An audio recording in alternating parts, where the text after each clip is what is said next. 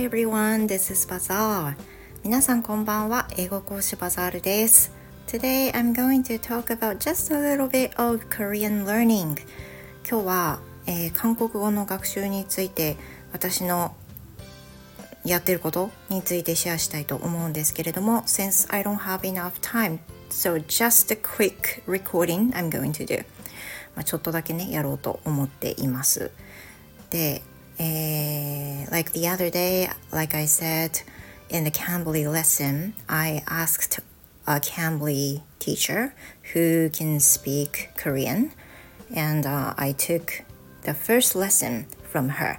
She's an American, but also she has taken the Korean course at the university and it's been a wonderful lesson and I liked it. But at the same time, I found out that I needed to learn the basic grammar maybe through the textbook. で、前回ね、あの、配信しました通り、キャンブリーで韓国語を話せるアメリカ人の先生とレッスンを一度取ったんです。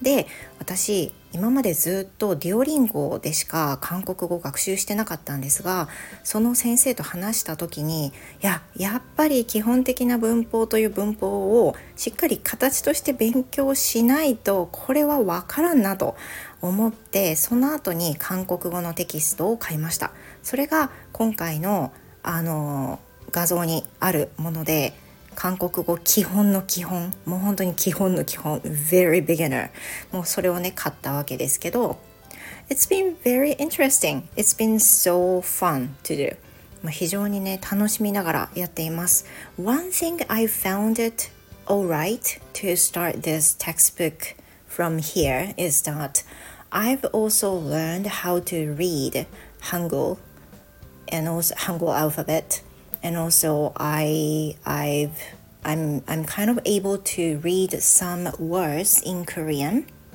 by Duolingo so that it's easier for me to go through these textbooks. Maybe if I were the very beginner, it was the very first day for me to start this textbook and learn the Korean.